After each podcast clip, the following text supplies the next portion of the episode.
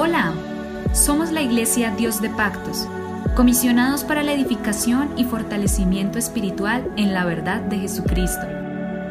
Encuentra más información y contáctanos a través de Facebook, Instagram y YouTube como arroba IPUIC Dios de Pactos, IPUIC Dios de Pactos.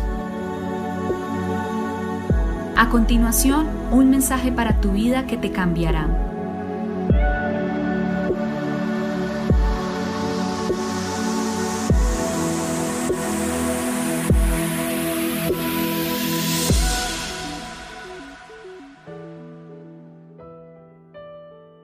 El Señor Jesucristo los bendiga. Somos la Iglesia Pentecostés Unida Internacional en Colombia, siempre predicando la verdad. Les habla su pastor Héctor Damián. Hemos iniciado ayer unos devocionales y un estudio de la palabra del Señor sobre el tema ¿Existe una guerra espiritual? Pregunta, ¿existe una guerra espiritual? Ya hemos tomado como referencia el texto bíblico de Efesios 6:12, porque no tenemos lucha contra sangre y carne, sino contra principados, contra potestades, contra los gobernadores de las tinieblas de este siglo, contra huestes espirituales de maldad en las regiones celestes. Entendemos claramente que tenemos una lucha y una batalla que es la batalla de la fe. Si algo debemos nosotros tener en nuestro corazón es fe en las promesas de la palabra del Señor. Dice Efesios 6, 10 al 13, por lo demás, hermanos míos, fortaleceos en el Señor y en el poder de su fuerza vestíos de toda la armadura de Dios para que podáis estar firmes. Note las, las prerrogativas de este verso. Por lo demás, hermano mío, fortaleceos en el Señor y en el poder de su fuerza. Vestidos de toda la armadura de Dios para que podáis estar firmes contra las asechanzas del diablo.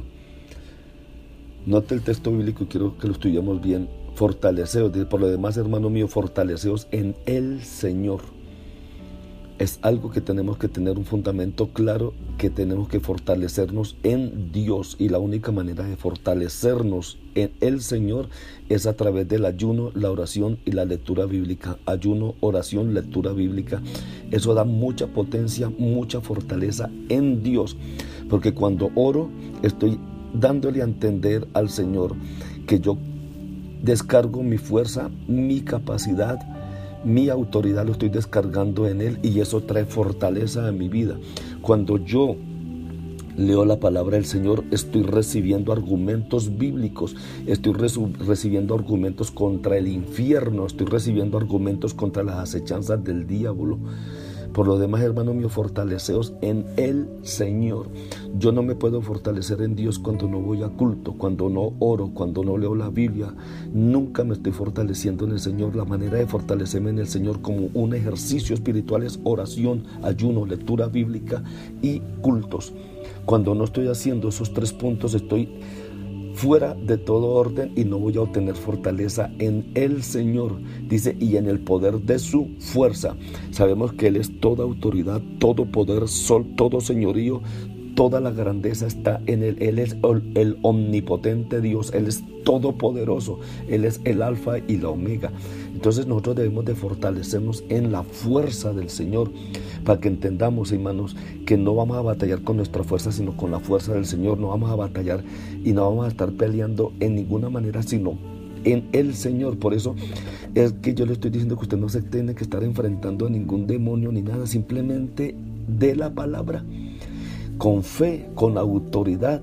Y Satanás tiene que sujetarse a la palabra porque él entiende que en la palabra hay poder, pero también entiende la persona que está emitiendo esa palabra, si en esa persona hay poder y autoridad. Entonces nosotros tenemos que fortalecernos en el Señor y en el poder de su fuerza. Es en la fuerza del Señor que tenemos que fortalecernos. Y ahí sí viene donde el apóstol dice, vestido de toda la armadura de Dios para que podáis estar firmes contra las acechanzas del diablo cuando nos dice estar firmes, significa que tengo que estar parado con una firmeza absoluta, creyendo totalmente la palabra, creyendo lo que Dios puede hacer en mi vida, creyendo cómo Dios va a actuar en mi vida, creyendo en qué manera Dios va a hacer las cosas en mi vida, pero es a través de las promesas de su poderosa palabra. Estar firmes. Cuando se habla de estar firmes, es, no, yo estoy seguro, a mí a nadie me va a mover desde de aquí yo estoy totalmente seguro que estoy enfermo, yo estoy seguro que Dios me va a sanar, que tengo problemas económicos, yo estoy seguro que Dios me, los, me va a ayudar a resolver estos problemas económicos, que estoy sufriendo de pandemia, de lo que sea, estoy seguro que Dios me va a sacar victorioso. Tenemos que confiar no en lo que pueda hacer el hombre, sino en lo, que puede hacer Dios. Fortalezcas en Dios y en el poder de su fuerza. Si está enfermo, levántese con autoridad contra esa enfermedad. Si tiene problemas económicos, levántese con autoridad contra eso y repréndalo en el nombre de Jesús. Si es posible, levante la voz y grita. Hay poder en la sangre de Jesucristo. Hay poder en el nombre de Jesucristo. Hay autoridad en el nombre de Jesucristo.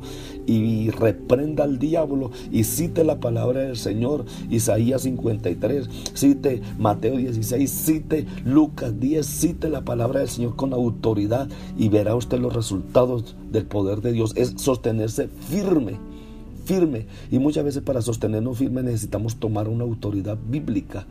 Porque no tenemos lucha contra sangre y carne, sino contra principados, contra potestades, contra los gobernadores de las tinieblas de este siglo, contra huestes espirituales de maldad en las regiones celestes. Por tanto, toma toda la armadura de Dios que para que poder resistir en el día malo y habiendo acabado todo, estar firme, nuevamente nos dice. No, el texto dice para, para que podáis estar firmes contra las acechanzas del diablo. Y termina diciendo, y el texto, verso 13, y habiendo acabado todo, estar firmes. O sea, lo que Dios nos está aconsejando aquí a través de esta palabra es tener firmeza en lo que hemos creído. Tener firmeza que si ya hemos orado y conocemos los preceptos bíblicos y los hemos dado, me sostengo firme que hoy soy sano, me sostengo firme que soy libre, me sostengo firme que Dios está dándome sus bendiciones. Si usted se pone a considerar el tiempo para, para, mirar el propósito de Pablo en este pasaje, en ninguna manera se puede concluir que esto sea un llamado para ponernos a desgastarnos, a, a llegar a un punto de oración, hermanos, donde me, desgasto de una manera tan fuerte que me levanto de orar como si me hubieran apaleado y no me levanto de orar como si hubiese recibido restauración y bendición y gracia de Dios.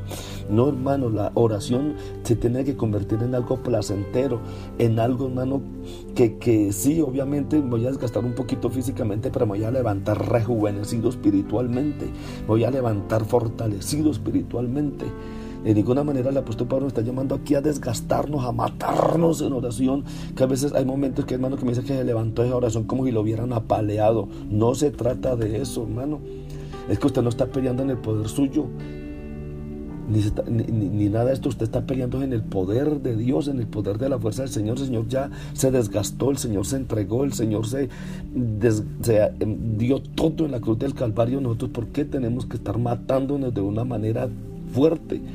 No, la oración tiene que convertirse en algo victorioso, en algo alegre, en algo, en algo que cause alegría.